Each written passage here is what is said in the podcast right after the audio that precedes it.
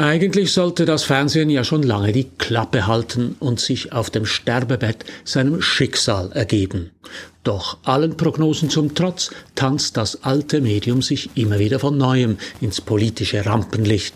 Ich denke an den Milliardenvergleich zwischen Fox News und Dominion in den USA mit unerwarteten Folgen diese Woche, an die mit harten Bandagen geführte politische Auseinandersetzung um den öffentlich-rechtlichen Rundfunk in Europa, insbesondere in der Schweiz. Eine Auseinandersetzung, die auch von der Annahme befeuert wird, dass das Fernsehen bald nicht mehr wichtig sei und SRF nicht erwünscht.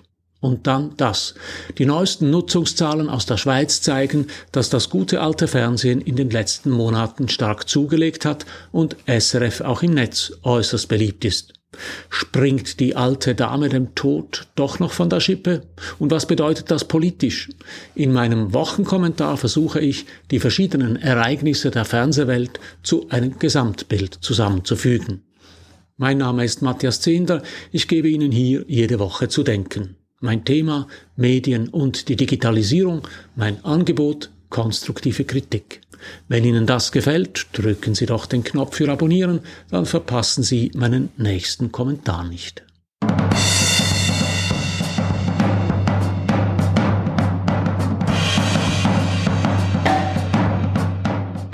Zuerst einmal muss ich einen Irrtum einräumen, wenigstens einen halben. Letzte Woche habe ich an dieser Stelle den Vergleich zwischen Dominion Voting Systems und Fox News kommentiert. Das Fernsehnetzwerk von Rupert Murdoch hat eingewilligt, der Wahlmaschinenherstellerin fast eine Milliarde Dollar zu bezahlen. So konnte Murdoch verhindern, dass er selbst und viele seiner prominenten Moderatorinnen und Moderatoren in den Zeugenstand gerufen und vor aller Welt gezwungen werden, ihre Lügen zuzugeben. Mein Fazit war, Lügen haben Konsequenzen, manchmal wenigstens. Meine Prognose, Trotzdem wird sich bei Fox News so schnell nichts ändern. Fox und der rechtsgerichtete Teil der amerikanischen Öffentlichkeit haben sich in einer Blase eingerichtet, die für den Sender sehr lukrativ ist. Und dann entließ am Montag Fox News völlig überraschend Tucker Carlson. Der Starmoderator ist das Gesicht des rechtsextremen Amerikas. Jahrelang hat er sich völlig unbehelligt in seinen Sendungen antisemitisch, rassistisch und homophob geäußert. Er hat die Verschwörungserzählung vom Great Replacement, dem angeblich geplanten großen Austausch der Bevölkerung in den USA und Falschmeldungen über die Wahl von Joe Biden verbreitet. Dabei hat er die Republikanische Partei förmlich vor sich hergetrieben und Ideen wie das Umsiedeln von Geflüchteten in demokratische Bundesstaaten eingebracht. Fox News hatte bisher eisern zu seinem Star gehalten, weil Tucker Carlson Tonight die wichtigste Show auf dem Sender war. Ja, Tucker Carlson Tonight war zeitweise mit über fünf Millionen Zusehern das meistgeschaute Kabelfernsehprogramm überhaupt. Am Freitag war Tucker noch wie immer auf dem Sender, am Montag machte Fox in dürren Worten bekannt, dass man künftig getrennte Wege gehen werde. Ich habe mich also geirrt. Bei Fox News hat sich schneller etwas geändert, als wir alle dachten. Bloß Möglicherweise hat Murdoch seinen Star-Moderator aus einem ganz anderen Grund rausgeworfen. Gegen Tucker läuft ein weiteres Verfahren, das für den Sender ebenso gefährlich werden könnte. Abby Grossberg, die bis vor kurzem als Produzentin für Tucker Carlson Tonight arbeitete, hat Klage gegen ihren ehemaligen Boss eingereicht. Es geht um stark frauenfeindliche und sexistische Aussagen von Tucker und ein misogynes Arbeitsklima. Tuckers Vorgänger Bill O'Reilly ist 2017 wegen ähnlicher Vorwürfe entlassen worden. Wie Tucker hielt sich auch Bill O'Reilly für wichtiger als das Fernsehnetzwerk, bis ihn Murdoch vom Hof wies und O'Reilly in der Versenkung verschwand. Und Tucker Carlson? Angebote von anderen Fernsehstationen hat er zwar, darunter ein Angebot von Russia Today, inhaltlich würde er tatsächlich zum russischen Propagandakanal passen, Vermutlich kassiert er aber eine Abgangsentschädigung, die mit einem Konkurrenzverbot verbunden ist. Oder braucht Carlson gar keinen Fernsehkanal mehr?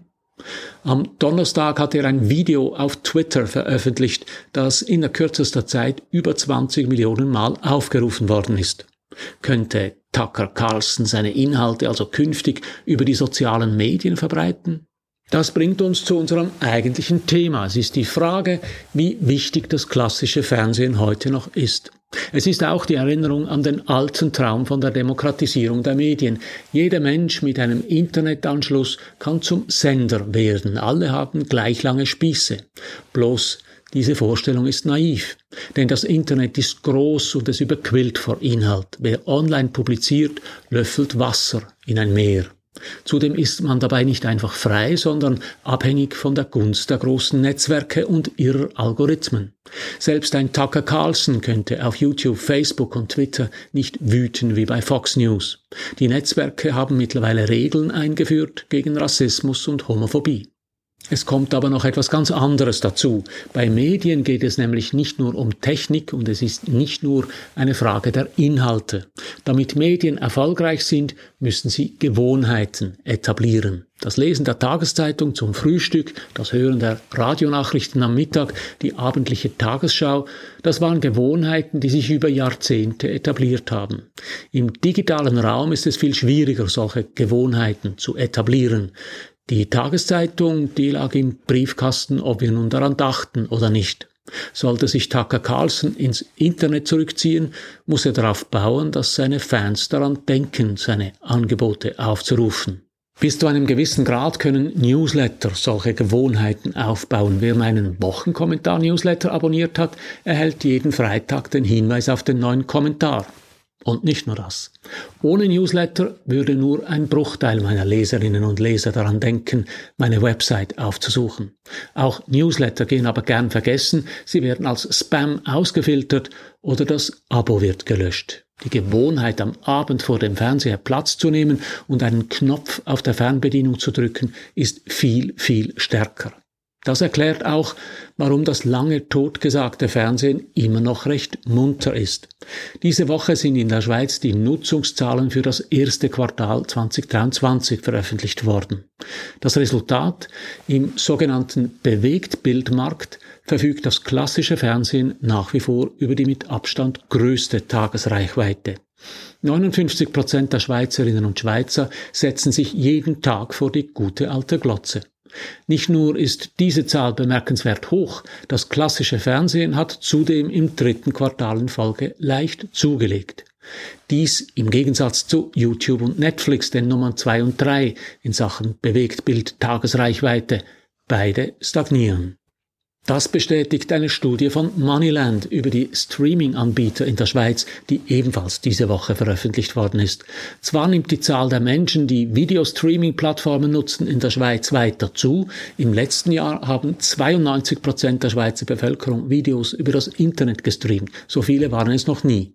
Auch diese Studie zeigt aber, dass Netflix stagniert. Laut Umfrage haben 58 Prozent der Schweizerinnen und Schweizer Zugang zu Netflix. Wichtiger als Netflix ist in der Schweiz nur YouTube, allerdings nutzen die meisten Menschen lediglich den kostenlosen Zugang. Hinter den beiden großen holen TikTok, Disney Plus und die Angebote der Fernsehsender auf. Diese Angebote hat Moneyland zum ersten Mal abgefragt mit überraschendem Resultat. Hinter YouTube und Netflix hat sich Play SRF noch vor TikTok auf den dritten Platz geschoben. Play SRF ist die Streaming-Plattform, wo alle Sendungen von SRF per Internet oder über die gleichnamige App abrufbar sind. Die Zahlen sind eindrücklich. Sie zeigen zum einen, dass das klassische Fernsehen allen Unkenrufen zum Trotz nach wie vor genutzt wird und dass zum anderen die amerikanischen Anbieter im Schweizer Internet nicht einfach durchmarschieren. Die Inhalte der öffentlich-rechtlichen Sender SRF und RTS sind erstaunlich beliebt. Wenn die politische Rechte also danach schreit, dem linksversifften Staatsfernsehen endlich den Stecker zu ziehen, wie es Online-Kommentare auf weltwoche.ch immer wieder fordern, dann ist das ein Anliegen, das definitiv nicht im Sinne der Bevölkerung ist, sondern allein einer politischen Agenda folgt. Denn politisch sind die öffentlich-rechtlichen Sender in Europa das Gegenmodell zu den amerikanischen Sendern wie Fox News und MSNBC. US-Sender beziehen politisch eindeutig Stellung. Sie lassen sich einem der beiden politischen Lager zuordnen. Publikum und Sender verschränken sich zu einem Regelkreis, der dazu führt, dass die Sender mit immer extremeren Inhalten ihrem Publikum zu gefallen versuchen. Die Aufmerksamkeit des Publikums ist die zentrale Währung. Es ist der Zucker, mit dem die Zuseher die Sender zum Tanzen bringen. Der Vorteil, die Linke und die Rechte, sie haben beide ihre Fernsehsender. Republikaner und Demokraten haben medial je eine Heimat. In Europa ist das ganz anders. Hier bei uns sind die öffentlich-rechtlichen Sender der Ausgewogenheit und Neutralität verpflichtet. Sie müssen Themen sachgerecht darstellen. Wer nicht zufrieden ist damit, kann sich an eine unabhängige Beschwerdestelle wenden. Die Ombudsstelle der SRG Deutschschweiz hat diese Woche ihren Jahresbericht publiziert. Resultat 2022 sind fast 1000 Beschwerden eingegangen. Das ist zwar etwas weniger als in den beiden Vorjahren, aber immer noch mehr als doppelt so viel als vor der Pandemie. In den Vorjahren betrafen die meisten Beanstandungen die Corona-Berichterstattung. Nach Ausbruch des Ukraine-Kriegs ist es die Berichterstattung über den Angriff Russlands auf sein Nachbarland, die als vermeintlich nicht sachgerecht kritisiert wird.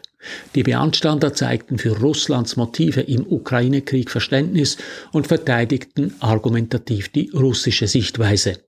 Die Ombudsstelle hat die Berichterstattung untersucht und ist zum Schluss gekommen, dass SRF nicht unsorgfältig oder unausgewogen berichtet. Das Beispiel verdeutlicht, man kann es nie allen recht machen. Genau das ist aber die unmögliche Aufgabe öffentlich-rechtlicher Sender. Es gab wohl eine Zeit, da war die politische Meinung zwischen links und rechts etwa nach Gauss verteilt. Die Mehrheit fand sich irgendwo in der politischen Mitte. Das ist nicht mehr so. Der rasche Wandel der Gesellschaft und die Rabbit Hole-Effekte im Internet haben dazu geführt, dass die Pole gestärkt wurden. Die Gaußsche Kurve wurde vielleicht nicht gerade invertiert, aber die Mitte ist keine Mehrheitsposition mehr. In Amerika ist das kein Problem, weil die linken und die rechten politischen Flügel über entsprechend positionierte Fernsehnetzwerke verfügen. In der Schweiz funktioniert das nicht, weil in der Mitte, wo SRF per Gesetz positioniert ist, eine immer größere Lücke klafft. Die logische Folge, der per Auftrag in der Mitte positionierte öffentlich-rechtliche Rundfunk kann es immer weniger Menschen recht machen, weil immer weniger Menschen sich in der Mitte positionieren. In der Schweiz nimmt die Debatte über den öffentlich-rechtlichen Rundfunk jetzt Fahrt auf. Zwar haben 2018 über 70 Prozent der Stimmbevölkerung eine Abschaffung der Rundfunkgebühren und damit der SRG an der Urne abgelehnt, Rechtsparteien haben aber schon die nächste Initiative lanciert und wollen die Gebühren auf 200 Franken pro Jahr beschränken. Weil gleichzeitig Gewerbetreibende gar keine Radio- und Fernsehgebühren mehr bezahlen müssten, käme eine Annahme der Initiative einer Abschaffung der SRG in ihrer heutigen Form gleich. Dem Schweizer Medienmarkt würde etwa eine halbe Milliarde Franken pro Jahr entzogen, Geld, das für die Kreation von Inhalten fehlen würde. Denn durch Werbung oder Pay-TV könnten die Gebühren nicht ersetzt werden. Das zeigen die aktuellen Zahlen aus dem Werbe- und dem Streamingmarkt. Und wie wird in der Schweiz eine Debatte lanciert? In dem der Bundesrat auf die Bremse steht. Diese Woche hat er entschieden, die Arbeiten zur neuen Konzession der SRG auf Eis zu legen und erstmal eine Denkpause einzulegen. Heißt im Klartext, der Bundesrat wartet auf eine Initiative, die noch nicht einmal eingereicht worden ist. Ja, das war jetzt ein großer Bogen. Die Entlassung von Tucker Carlson, die Frage, ob er sich auch auf den sozialen Netzwerken als Leader der amerikanischen Rechtsaußen behaupten kann. Die Studien, die zeigen, dass allen Unkenrufen zum Trotz das lineare Fernsehen wichtig ist und dass SRF sich auch im Streamingmarkt behauptet. Das Problem der öffentlich-rechtlichen Sender, die es immer weniger Menschen recht machen. Und die Frage, wie die Politik damit umgehen soll. Welche Schlussfolgerungen lassen sich daraus ziehen? Vielleicht sollten wir ganz anders an das Problem herangehen. Vielleicht sollten wir nicht fragen, welches Rundfunksystem, welche Fernsehsender das Land am besten abbilden. Vielleicht sollten wir umgekehrt fragen, welches Rundfunksystem ein Land braucht. Die amerikanischen Fernsehsender, die nach links und nach rechts abdriften, haben stark zur Spaltung der USA beigetragen. Ist das ein sinnvolles Modell für die Schweiz? Ich glaube nicht. Unser Land lebt politisch vom Kompromiss, also davon, dass sich alle Parteien in der Mitte einigen. Ich glaube deshalb, dass ein starker öffentlich-rechtlicher Rundfunk, der sich bewusst politisch neutral verhält, das Beste ist, was unserem Land passieren kann. Die Linke und die Rechte werden zwar weiterhin schimpfen und zetern, aber Sie und ich, wir wissen jetzt, warum das so ist, so sein muss. Denn unsere Medien sollten das Land nicht spalten, sondern einen. So viel für heute. Drücken Sie doch noch schnell den Abonnieren und den Gefällt mir Knopf, dann hören wir uns in einer Woche wieder. Alles Gute.